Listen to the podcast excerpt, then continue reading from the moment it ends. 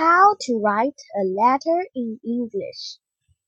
When we write a letter in Chinese, we always put the date at the end of the letter. But it is different in English. We have to put it on the top of the right comma. Above the date, we write the number or our house and the names of our streets, city and country to begin to the letter.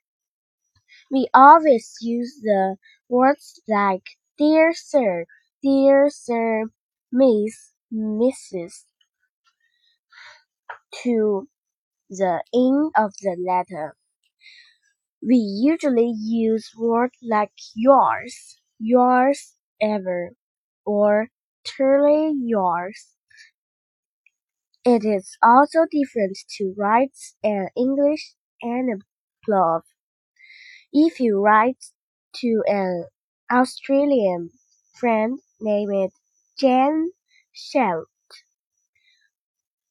write your name and address on the top of the left corner and write hers in the middle.